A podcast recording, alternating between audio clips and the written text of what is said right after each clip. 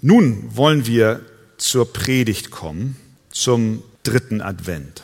Und der Text, den ich lesen werde, ist auf den ersten Blick nicht unbedingt ein Advents- und Weihnachtstext, sondern es ist ein Auszug aus einer Predigt, die der Apostel Petrus gehalten hat, kurz nachdem die Gemeinde in Jerusalem gegründet wurde und auch entstanden ist. Wir waren ja erst kürzlich in der Apostelgeschichte und haben uns intensiv die Texte dort angesehen, sind inzwischen ja im Nehemia, aber heute gehe ich nochmal zurück zu Kapitel 3 in der Apostelgeschichte. Und zwar ist das die Situation, als Petrus und Johannes sich auf dem Weg machten, zum Tempel zu gehen und sie dort vor dem Tempel einen Gelähmten trafen. Und dieser Gelähmte war stadtbekannt und er bat die beiden um Almosen. Und Petrus schaute ihn daraufhin fest in die Augen und sagte zu ihm, Silber und Gold habe ich nicht. Was ich aber habe, das gebe ich dir. Im Namen Jesu Christi des Nazareners steh auf und geh umher. Und tatsächlich, dieser Gelähmte sprang auf und war gesund. Er war so angetan und so bewegt von dieser übernatürlichen Heilung, dass er sich fortan, zumindest in den nächsten Versen, an die Versen von Johannes und Petrus heftete. Die wurden ihn förmlich nicht mehr los. Er lief hinter ihn her er war begeistert. Und ich glaube, wir können uns das vorstellen, wenn jemand eine solche Krankheit hat und das schon immer, dann ist so eine Heilung eine ganz, ganz besondere Sache. Was für ein Wunder. Der Mann wurde gesund und weil er sich so freute, bekamen das natürlich die Menschen in Jerusalem mit und ehe man sich versah, versammelte sich eine riesige Volksmenge in den Hallen, in der Halle Salomos, wo auch Petrus und Johannes waren. Und Petrus ergriff sofort die Gelegenheit und predigte zu den Juden, die zusammengelaufen waren. Und diese Predigt von Petrus ist keine klassische Advent- oder Weihnachtspredigt. Aber in den letzten, im letzten Teil seiner Ansprache spricht er doch über Weihnachten. Und das wollen wir uns jetzt anschauen. Inzwischen habt ihr gefunden Apostelgeschichte 3, oder? Soll ich noch ein bisschen weiter reden, bis dann auch der letzte. Ich habe euch aber noch nicht den Vers gesagt. Der kommt jetzt. Wir lesen Apostelgeschichte Kapitel 3 ab Vers 22. Und ich würde mich freuen, wenn wir dazu aufstehen. Apostelgeschichte 3, 22 bis 26. Petrus in seiner Rede. Denn Mose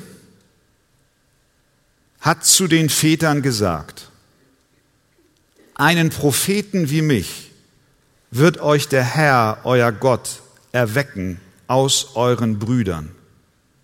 Auf ihn sollt ihr hören in allem, was er zu euch reden wird. Und es wird geschehen, jede Seele, die nicht auf diesen Propheten hören wird, soll vertilgt werden aus dem Volk. Und alle Propheten von Samuel an und den folgenden so viele geredet haben, sie haben auch diese Tage im Voraus angekündigt. Ihr seid Söhne der Propheten und des Bundes, den Gott mit unseren Vätern schloss, als er zu Abraham sprach, und in deinem Samen sollen gesegnet werden alle Geschlechter der Erde.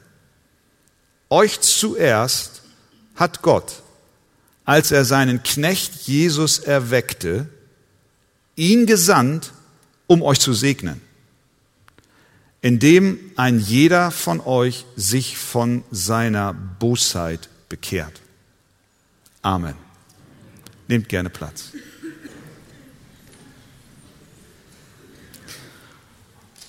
Unser Augenmerk gilt zunächst Vers 26.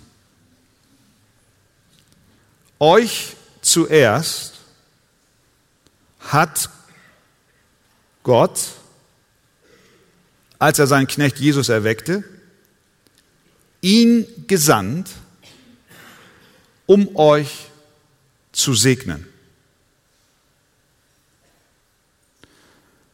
Dieser Vers gibt uns einen Blick hinter die Kulisse und zeigt uns einen wesentlichen Grund, warum Gott der Vater seinen Sohn zu Weihnachten sandte. Um was? Uns zu, zu segnen. Wer von uns möchte nicht gesegnet sein? Jeder von uns wünscht sich das. Dieses Wort gesegnet sein wird in christlichen Kreisen viel verwendet. Mitunter mit unterschiedlichem Inhalt gefüllt. Wenn jemand sagt, ich bin gesegnet, dann kann das heißen, ich bin finanziell gesegnet. Gott hat mich beschenkt mit finanziellen Gaben und Möglichkeiten. Es kann auch heißen, ich bin gesegnet mit Gesundheit. Es kann auch heißen, dass ich gesegnet bin, indem mein Geschäft, was ich vielleicht habe, gut läuft. Ein Pastor, ein Fernsehpastor, und ihr wisst vielleicht, in, nicht ich, ein anderer, in Deutschland ist das nicht ganz so verbreitet. In Amerika findest du das tatsächlich häufiger, dass du Fernsehpastoren hast, die den Leuten Segen versprechen. Auf die abstrusesten Formen. Wenn du jetzt spendest, dann schicke ich dir ein kleines Fläschchen mit Wasser, besonderem Wasser, und wenn du dir das über den Kopf schüttest, dann wirst du gesund oder so ähnlich. Das ist jetzt kein, das ist ja kein Witz, sondern das ist ja tatsächlich so. Und einer dieser Pastoren, der hat also seinen Zuschauern weisgemacht, dass ein Christ unter dem Segen Gottes lebt. Wir sprechen ja jetzt hier über Segen. Und dieser Segen drückt sich darin aus, dass wenn du Christ bist und vielleicht jetzt auch in den Weihnachtstagen zum Einkaufszentrum fährst, dann kennst du das, hast ein Auto und dann ist der Parkplatz voll und dann, wenn du ein Christ bist, dann findest du immer einen Platz direkt vor dem Haupteingang zum Center. Das habe ich letzte Woche ausprobiert. Und als ich nach drei Versuchen noch keinen Parkplatz gefunden habe, habe ich gedacht, ich bin wahrscheinlich kein Christ. Wir verstehen, was ich, was ich sagen will, ist, der Segen Gottes wird unterschiedlich auch verstanden und auch ausgedrückt. Was übrigens tatsächlich mir schon manchmal passiert ist, ich habe tatsächlich schon gebetet mal für einen Parkplatz. Nicht unbedingt, damit ich nicht so weit laufen muss, sondern ich hatte einen Termin und ich gesagt, Herr, schenk mir doch jetzt einen Parkplatz. Und zack, war tatsächlich eine Parklücke da. Halleluja, sagt jemand. Aber wenn du das betest, nur um weniger Schritte zu gehen zum Haupteingang, dann würde ich den Herrn eher darum bitten, dass er dieses Gebet nicht erfüllt, damit du deine 10.000 Schritte pro Tag auch voll bekommst. Weihnachten bedeutet, das sagt Petrus hier, dass Gott dich segnen will.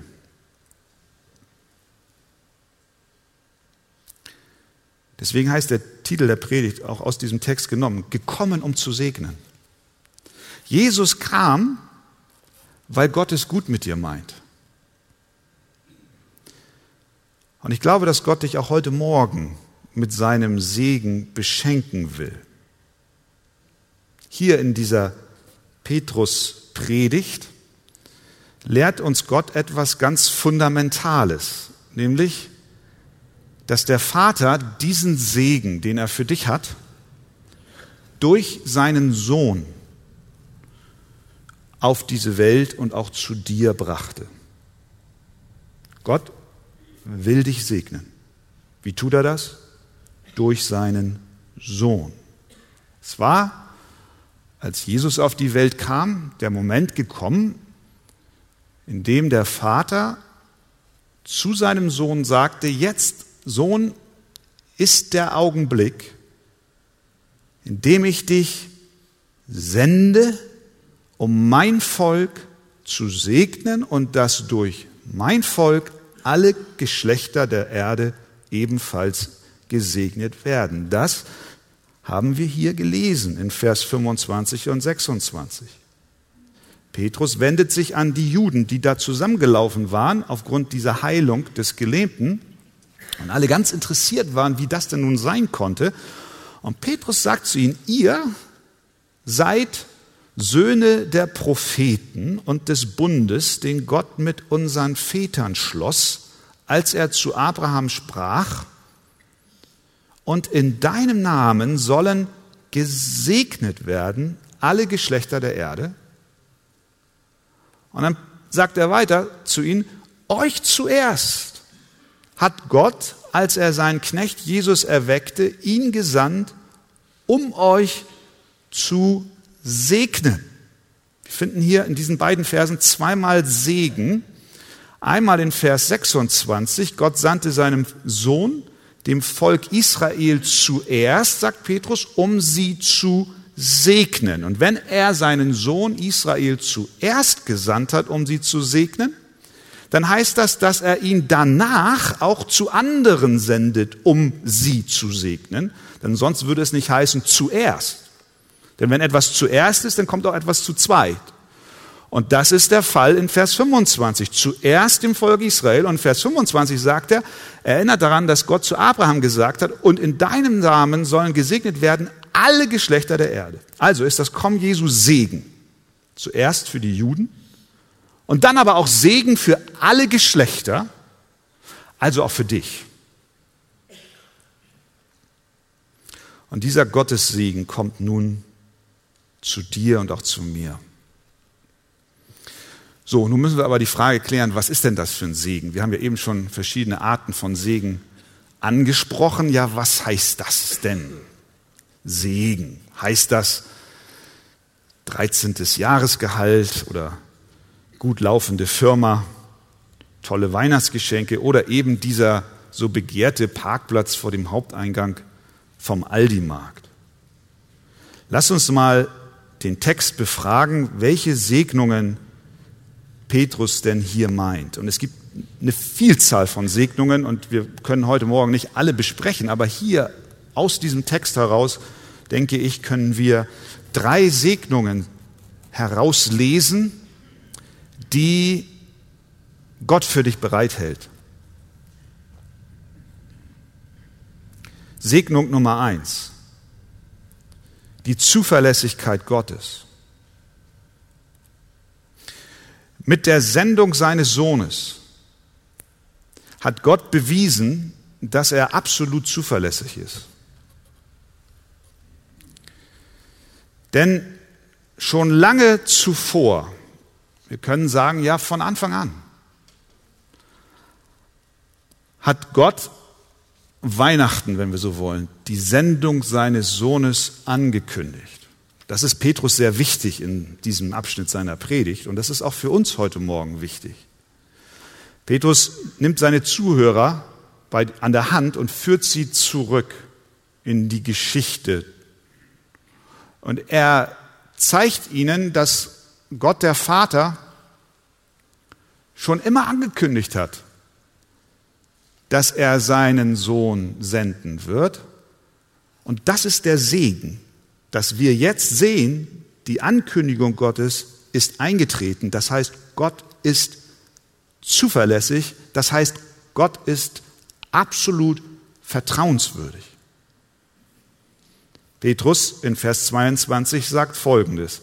Denn Mose hat zu den Vätern gesagt, wir wissen, das ist nicht Mose, sondern es ist ja letztlich Gott, der durch Mose gesprochen hat. Was hat er gesagt? Einen Propheten wie mich wird euch der Herr, euer Gott, erwecken aus euren Brüdern. Das heißt, schon zu Mose wurde gesagt, es wird einer kommen, ein Prophet wie ich, aus eurer Mitte. In Vers 24 unterstreicht Paulus, äh, Petrus diesen Gedanken noch einmal. Er sagt dort Folgendes. Und alle Propheten, und im Alten Testament gab es eine ganze Reihe an Propheten, und er sagt weiter, von Samuel an und den folgenden, so viele geredet haben, so viele da waren und prophetisch gesprochen haben, sie haben auch diese Tage im Voraus angekündigt. Diese Tage, wo wir jetzt sehen, Christus ist gekommen. Das heißt, Gott hatte durch alle Propheten von Samuel an das Kommen des Messias angemeldet.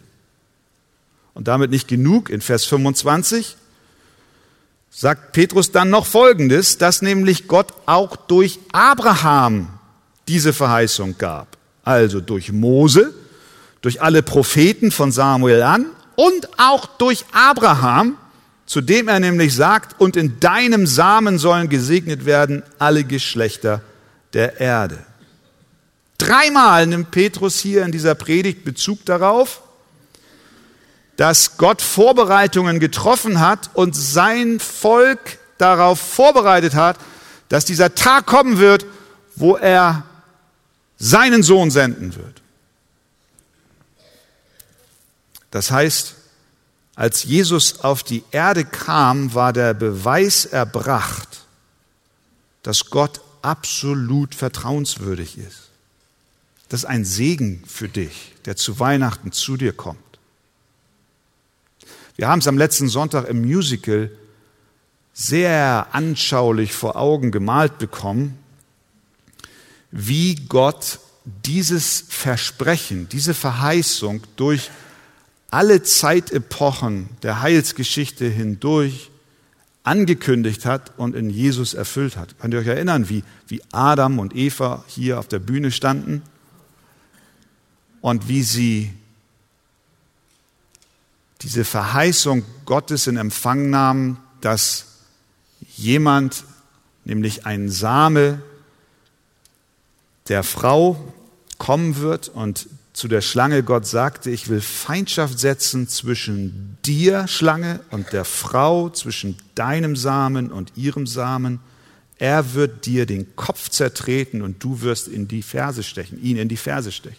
Aaron und Eva waren im Garten Eden, wir kennen die Geschichte, und sie haben von der Frucht genommen, von der sie nicht essen durften, und damit kam die Sünde in die Welt. Aber Gott hat sofort im 1. Mose 3 angekündigt, dass er das, was durch die Sünde zerstört wurde, wieder rückgängig machen wird, indem er jemanden senden wird. Das war die erste Verheißung. Und dann haben wir gesehen, wie Adam und Eva dann durch diese alttestamentliche Geschichte hindurch an den verschiedenen Stationen stehen blieben und immer gehofft haben, dass jetzt dieses Versprechen Erfüllung findet. Aber weder Kain noch Abel waren in der Lage, noch die Leute, die den Turm zu Babel gebaut haben, noch Noah war in der Lage. Niemand war da, der dieses Versprechen erfüllen konnte. Selbst König David in all seiner Herrlichkeit und Pracht auf dem Höhepunkt der Nation des äh, Israels. Das Königtum war aufgerichtet und alle dachten, jetzt haben wir ihn. Und wir haben gesehen, wie er kläglich scheiterte in große Sünde fiel und damit war klar, er kann es nicht sein, sondern alle sind nur ein Bild auf den, der kommen wird. Gott hat seine Verheißung nicht nur immer und immer wieder bekräftigt, sondern er hat sie dann auch erfüllt. Galater 4, 4 bis 5. Als aber die Zeit erfüllt war, da sandte Gott seinen Sohn, geboren von einer Frau und unter das Gesetz getan, damit er die, welche unter dem Gesetz waren, loskaufte, damit wir die Sohnschaft empfingen. Schau, der Segen, den Gott für uns bereitet hat, indem er seinen Sohn sandte, ist weitaus größer als alles, was wir uns materiell und gesundheitlich auch nur erwünschen könnten. Denn dadurch, dass Gott seinen Sohn sandte, wissen wir, dass auf ihn 100% Verlass ist. Paulus nimmt denselben Gedanken auf und er schreibt in Römer 15, Vers 8 folgendes. Ich sage aber, dass Jesus Christus ein Diener der Beschneidung geworden ist, um der Wahrhaftigkeit Gottes willen, um die Verheißungen an die Väter zu bestätigen. Heißt nichts anderes, als dass Jesus kam, um zu beweisen, dass Gott die Wahrheit sagt und dass er seine Verheißungen wirklich erfüllt. Weihnachten bedeutet, du kannst Gott unumstößlich vertrauen. Und das ist ein Segen. Denn dort, wo man nicht den Verheißungen und Versprechungen und Zusagen trauen kann, haben wir Chaos. Wie furchtbar ist es? Wie oft wird gesagt, was interessiert mich mein Geschwätz von gestern? Bist du in einer Ehe und einer der Partner sagt, was interessiert mich mein Geschwätz von gestern? Dann kann er damit auch meinen, das Versprechen, was er dir am Traualtar gemacht hat.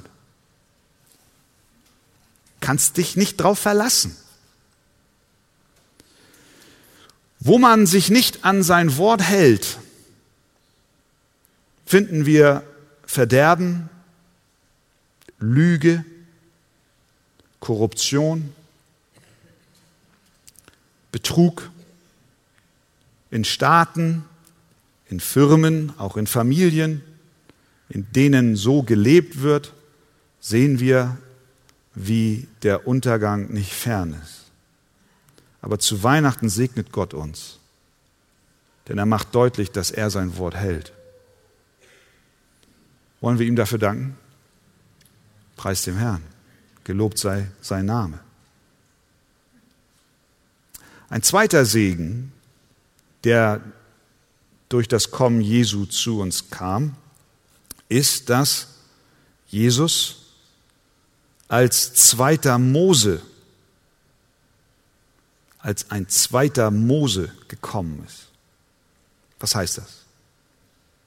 In Vers 22 spricht Petrus darüber. Denn Mose hat zu den Vätern gesagt, einen Propheten wie mich wird euch der Herr, euer Gott, erwecken aus euren Brüdern. Dieser Prophet, von dem Mose bereits sprach, ist Jesus Christus.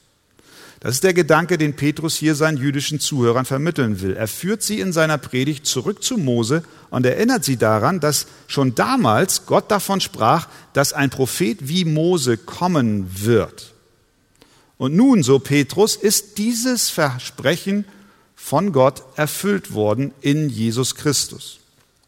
Nun magst du hier sitzen und denken, naja, was soll das denn? Ein Prophet wie Mose, was sollen wir denn mit dem zweiten Mose? Äh, Mose steht doch eigentlich für, für das Gesetz und äh, für die Gebote. Wir wissen, dass er die Gebote von Gott auf dem Berg Sinai in Empfang nahm und wir wissen auch überhaupt, die ersten Bücher Mose sind voll von Regeln und von äh, äh Vorschriften. Was sollen wir denn mit dem zweiten Mose jetzt? Äh, soll jetzt also noch mehr Gesetz kommen oder wie ist das zu verstehen? wir brauchen doch nicht jemanden, der noch mehr Gesetz bringt, sondern wir brauchen doch jemanden, der Gnade im Gepäck hat. Aber für Petrus ist es tatsächlich ein Segen, dass jetzt ein zweiter Mose kam. Das ist ihm so wichtig, dass er das seinen Zuhörern enthusiastisch predigt. Er sah darin keinen Konflikt, sondern er sah darin einen Grund zur Freude. Und tatsächlich, liebe Geschwister, ist es so, wir brauchen einen Propheten, wie Mose. Einen Propheten, der die Wahrheit Gottes uns offenbart. Wir wissen, das Volk Israel, woher sollten sie wissen, wer Gott ist und wie Gott ist, wenn nicht Gott einen Propheten wie Mose ihnen gesandt hätte und dem Gott sich offenbart hat. Wenn das nicht passiert wäre, wären keine Gebote da, keine Vorstellung von Gott, nichts wäre da. Gott musste sich offenbaren und er tat es, indem er Mose als einen Prophet erwählte und sich ihm zeigte auf dem Berg Sinai und Mose kam herab und er hatte Gemeinschaft mit Gott und nicht nur dort am Berg Sinai, sondern immer und immer wieder vor der Stiftshütte und in der Stiftshütte und überall und überall. Und das alles, weil Gott sich ihn auserwählt hat, gesagt, ich offenbare mich dir, so dass du dem Volk erklären kannst, wer ich bin. Mose war wichtig für Israel. Und jetzt kommt Petrus und sagt, mit Christus erfüllt sich die Prophetie, dass ein zweiter Mose kommen wird. Und wir brauchen ihn, denn woher sollten wir die Wahrheit Gottes und sein Wesen erkennen, wenn nicht ein Prophet gekommen wäre, es uns zu erklären? Wir können Gott nicht kennen, wenn Christus nicht gekommen wäre und uns Gott erklärt hätte. Jesus hat selber gesagt, Johannes 14, Vers 9, wer mich sieht, der sieht den Vater. Ich, ich, ich bin die Erklärung für den Vater. Er hat auch gesagt, ich bin der Weg die Wahrheit und das Leben. Niemand kommt zum Vater als nur durch mich. Wir brauchen einen Propheten als einen, der uns den Vater erklärt und das macht Christus in Perfektion. Das ist der Weihnachtssegen. Ein zweiter Mose, der, der noch besser den Vater erklären kann, als Mose es konnte. Und wir brauchen auch einen Propheten, der uns den Weg weist. Das wird auch deutlich hier im, im Petrus, in der Petrus-Predigt. Wir brauchen, wir brauchen einen Propheten, wir brauchen Christus als Wegweiser zum Vater. Weil wenn wir ihn nicht hätten, wüssten wir nicht, wo wir laufen sollten. Wir brauchen einen Wegweiser, der uns zu dem Vater führt. Deswegen sagt Petrus in Vers 23, es wird geschehen, jede Seele, die nicht auf diesen Propheten hören wird, soll vertilgt werden aus dem Volk. Das heißt, wird, wird ausgerottet werden. Die Bibel erklärt uns, dass es einen breiten Weg gibt, der in das Verderben führt, und einen schmalen Weg, der zum Leben führt. Gott sandte Jesus als einen Propheten wie Mose, um uns zu führen, um uns den richtigen Weg zu weisen. So wie Mose Israel aus Ägypten führte, führt uns Christus aus unseren Sünden heraus. Und er kam, um uns den Weg zu zeigen. Deswegen sagt er, ich bin der Weg, die Wahrheit und das Leben. Weihnachten ist eine Segnung. Warum? Weil wir einen zweiten, einen besseren Mose haben, der uns den Weg zum Vater weist. Dein Leben kann vor Gott nur gelingen, wenn du einen Wegweiser hast. Und mein Leben auch. Stell dir einen Landstreifen irgendwo im Nahen Osten vor, der verseucht ist mit Landminen. Und du musst, ob du willst oder nicht, auf die andere Seite. Es gibt keinen zweiten Weg. Wer mag gerne über so ein Feld laufen? Niemand. Nun stell dir vor, Jetzt kommt jemand und sagt zu dir, ich weiß, wo ein sicherer Weg ist. Folge mir nach. Im übertragenen Sinn, ich bin der Weg, die Wahrheit und das Leben. Wie gerne würdest du denn sagen, mache ich. Bevor ich so verrückt bin, und mir meinen eigenen Weg durch das Minenfeld suche, muss ich natürlich diesem einen vertrauen, dass er wirklich den Weg kennt und den Weg geht. Und so ist es mit Jesus. Er führt uns sicher durch unser Minenfeld, um uns zu schützen und zu bewahren. Und das ist der Gedanke, den Petrus hier hat. Er sagt, die, die nicht auf diesen Propheten hören, sollen vertilgt werden aus dem Volk, heißt, werden zerrissen auf dem Minenfeld. Jesus sagt, ich bin der Weg. Nur wer Jesus Christus folgt, wird zum Vater kommen. Alle anderen Wege führen ins Verderben. Deswegen ist Weihnachten ein Segen, weil Gott uns einen Propheten sendet, wie Mose, der wie Mose Israel aus Ägypten geführt hat, so führt Christus sein Volk aus der Sünde hin zum Vater. Deswegen können wir sagen, danke Herr für Weihnachten. Du hast mir einen Wegweiser gesandt, der mich durch das Minenfeld bringt. Und wenn ich ihm nicht vertraue, dann bin ich garantiert in Stücke zerfetzt und werde nicht das Ziel erreichen. Das ist die Segensbotschaft von Weihnachten und das ist, was Petrus hier sagt. Folge Jesus und du wirst in Sicherheit sein, denn er ist der Weg, die Wahrheit und das Leben. Das ist der zweite Segen von Weihnachten. Also erstens, Gott bestätigt sein Wort, er ist vertrauenswürdig. Und zweitens, Jesus ist der neue Mose, der uns gezeigt hat, der uns Gott gezeigt hat und uns nun sicher durch unser Leben führen und uns vor der Zerstörung bewahren will. Und dann drittens, ein weiterer großartiger Segen, der da lautet, Jesus bekehrt uns von unserer Bosheit. Das Kommen Jesu ist für uns ein Segen, weil er uns von unserer Bosheit bekehrt. Vers 26. Euch zuerst, sagt Petrus, hat Gott, als er seinen Knecht Jesus erweckte, ihn gesandt, um euch zu segnen. Wie? Indem ein jeder von euch sich von seiner Bosheit bekehrt. Und das geht Hand in Hand mit der Predigt, die Petrus zu Pfingsten gehalten hat. Und hier wird die Verantwortung des Menschen betont, nämlich sich von der Bosheit abzuwenden. Bekehre dich, tue Buße, glaube Christus. Und dann hast du Segen in deinem Leben. Und doch macht die Bibel zugleich an vielen Stellen deutlich, dass wir uns aus eigener Kraft ja nicht reinigen können, uns nicht aus eigener Kraft bekehren können und auch nicht uns aus eigener Kraft von unserer Bosheit abwenden können. Wir wissen das aus eigener Erfahrung und auch aus Berichten von vielen Menschen, die oft uns sagen, ich möchte so gerne, aber ich kann nicht. Ich kann davon nicht lassen. Das drückt die Verzweiflung aus, mit der wir konfrontiert sind, wenn uns etwas Böses anhaftet und wir werden es nicht los aus eigener Kraft. Und deswegen steht in diesem, steckt in diesem Vers auch noch mehr drin als das, was ich eben gelesen habe. Ich habe eben die Schlachterübersetzung gelesen, äh, in der es heißt, euch zuerst hat Gott seinen Sohn, seinen Knecht Jesus, äh, hat Gott seinen Knecht Jesus, euch zuerst hat Gott ihn gesandt, Jesus, um euch zu segnen. Wie? Indem ein jeder von euch sich von seiner Bosheit bekehrt. Die Elberfelder Übersetzung drückt es anders aus. Dort steht Folgendes. Euch zuerst hat Gott ihn gesandt, nämlich Jesus, um euch zu segnen. Wie? Indem er einen jeden von euch von seinen Bosheiten abwendet.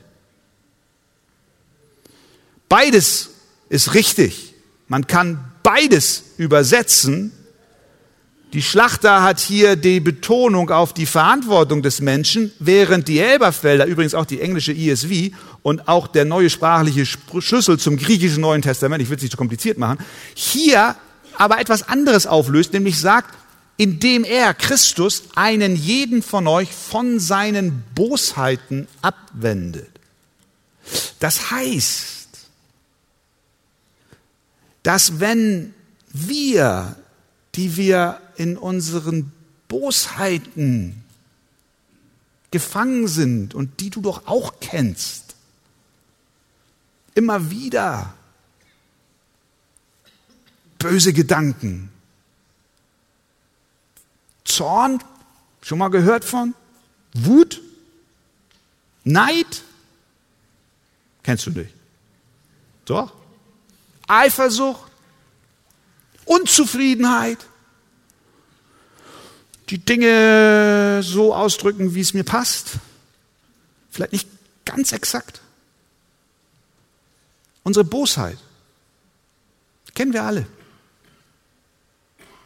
Der Segen von Weihnachten liegt darin, dass er seinen Sohn sandte, in, damit er uns von unseren Bosheiten abwendet. Halleluja. Das ist super. Das ist eigentlich das Kampfmittel Nummer eins in deinem persönlichen Leben, in der Nachfolge, in der Heiligung. Herr, wie werde ich meine Bosheiten los? Ich spreche jetzt in diesem Moment an Mensch, zu Menschen, die schon grundsätzlich Christus ihr Leben gegeben haben. Und wir wissen davon, in dem Moment, wo wir Christus folgen, haben wir ein neues Herz und eine neue Gesinnung. Aber das Alte, der alte Mensch, der haftet immer noch an uns. Das ist ein beständiger Kampf, den Paulus beschreibt. Das Gute, das ich will, das tue ich nicht. Das Böse, das ich nicht will, das tue ich. Und dann kann man ganz verzweifelt sein und sagen, Herr, hilf mir. Und ja, er hilft. Denn er hat seinen Sohn gesandt. Gott hat seinen Sohn gesandt, damit er uns von unseren Bosheiten abwendet. Wie macht er das? Er macht es, indem er uns Glauben schenkt. Er hat ein Werkzeug, mit dem er uns von unseren alten Wesen befreit. Und das Werkzeug heißt Glauben. In Apostelgeschichte 15, Vers 9, da sehen wir, dass dieses Mittel der Glaube ist, der uns hilft, vom Bösen uns abzuwenden. Dort heißt es, und er machte keinen Unterschied zwischen uns und ihnen, nachdem er ihre Herzen, das die, sind die Herzen der Ungläubigen, durch den Glauben gereinigt hatte. Der Glaube ist das Mittel, mit dem Gott uns reinigt. Es ist das Werkzeug, es ist das, wenn du so willst, das Putzmittel, das ist Domestos fürs Herz. Nur nicht mit so ätzenden Nebenwirkungen, macht rein. Das gleiche kommt in Apostelgeschichte 26, Vers 18 heraus, wo Jesus sagt, die durch den Glauben an mich geheiligt sind. Ja? Weihnachten bedeutet Segen und der Segen Nummer drei, den ich hier gerade am Wickel habe, ist, dass Christus kam, um uns von unseren Bosheiten abzuwenden. Wie tut er das? Durch den Glauben.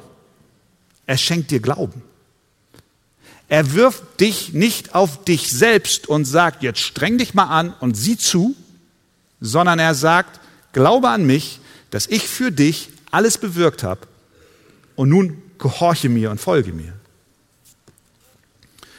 Der Glaube ist das Instrument der Heiligung.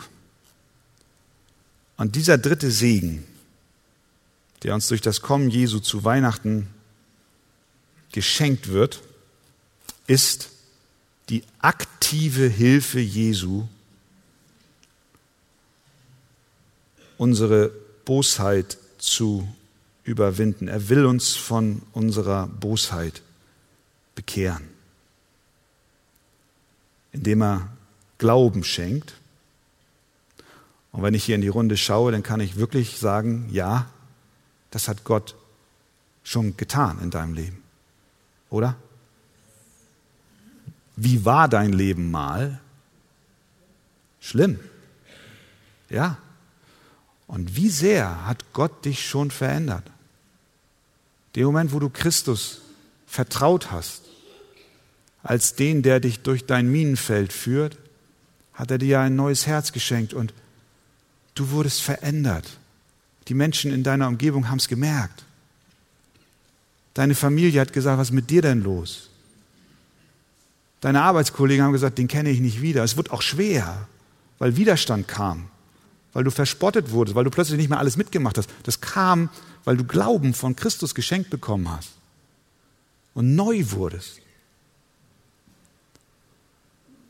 Du lebtest eins und wir alle und auch ich, wir lebten eins nach dem Rhythmus dieser Welt. Wir marschierten im Gleichtakt auf den Abhang zu. Doch Jesus kam und hat uns Glauben an ihn geschenkt und somit von unseren bösen Wegen bekehrt und uns gereinigt. Und diese Reinigung brauchen wir immer und immer wieder auf dem Weg mit ihm. Und dazu ist Christus gekommen. Ein Segen zu Weihnachten. Jesus liebt dich. Er liebt dich so sehr, dass er dich mit seinem Kommen segnen will. Erstens, dass er nämlich bestätigt, Gott ist wahrhaftig, der Vater ist vollkommen vertrauenswürdig. Zweitens, dass Christus ein Prophet ist wie Mose und noch besser als er, der dir den Weg aus Ägypten zeigt, der dir die Gebote gab, um dir einen sicheren Weg durch das Minenfeld zu zeigen. Ohne dem wärst du hoffnungslos verloren und dem Tode geweiht. Und es bedeutet drittens, dass dieser neue Mose nicht einfach nur am Spielfeldrand steht und Kommandos gibt und sagt, nun mach mal und sieh mal zu, sondern dass er sich stattdessen auf den Weg mit dir macht, dich sich selbst in dein Leben einbringt und dich von der Bosheit abwendet. Der Hebräerbriefschreiber macht das deutlich. Der Gott des Friedens in Hebräer 13, Vers 20 und folgende. Der Gott des Friedens aber, der unseren Herrn Jesus aus den Toten heraufgeführt hat, den großen Hirten der Schafe durch das Blut eines ewigen Bundes, er rüste euch völlig aus zu jedem guten Werk, damit ihr seinen Willen tut, indem er in euch das wirkt, was vor ihm wohlgefällig ist, durch Jesus Christus. Ihm sei die Ehre von Ewigkeit zu Ewigkeit. Amen. Er rüstet euch völlig aus zu jedem guten Werk, damit ihr seinen Willen tut. Und er wirkt in euch, was vor ihm wohlgefällig ist, durch Jesus Christus. Das ist der Segen von Weihnachten. Er kam, um uns zu bekehren von unseren Boshaftigkeiten und Bosheiten, um uns neu zu machen und er bleibt dabei und er geht mit uns. Nicht nur zu Beginn unseres Lebens mit ihm, sondern täglich. Und das ist der Unterschied zwischen dem neuen Mose, Jesus, und dem, was die Schriftgelehrten aus dem alten Mose gemacht haben. Jesus hat zu den Schriftgelehrten gesagt, wehe euch, ihr Gesetzesgelehrten, denn ihr ladet den Menschen unerträgliche Bürden auf und ihr selbst rührt die Bürden nicht mit einem Finger an. Sie haben aus den Geboten des Mose noch mehr Last für die Menschen gemacht und haben sie geknechtet. Aber zu Weihnachten kam der wahre Mose, der wahre Christus, der Messias, und er sagt, dass sein Joch sanft ist und seine Last leicht ist. Er legt sie uns nicht nur auf, sondern er hilft auch, sie zu tragen. Und so zeigt er uns den Weg zur Gerechtigkeit und wendet uns von unserer Bosheit ab. Weihnachten ist ein Fest des Segens. Und es geht mehr als nur um materielle Geschenke und irdischen Segen, sondern es geht um die Wahrhaftigkeit des Vaters. Und es geht um den Propheten, der gekommen ist und uns den Vater erklärt, der uns sicher durch unser Leben führt. Und es geht um den, der sich aktiv in unser Leben investiert, um uns zu helfen, so zu werden wie er. Gott ist für dich. Wer kann denn dann gegen dich sein. Amen.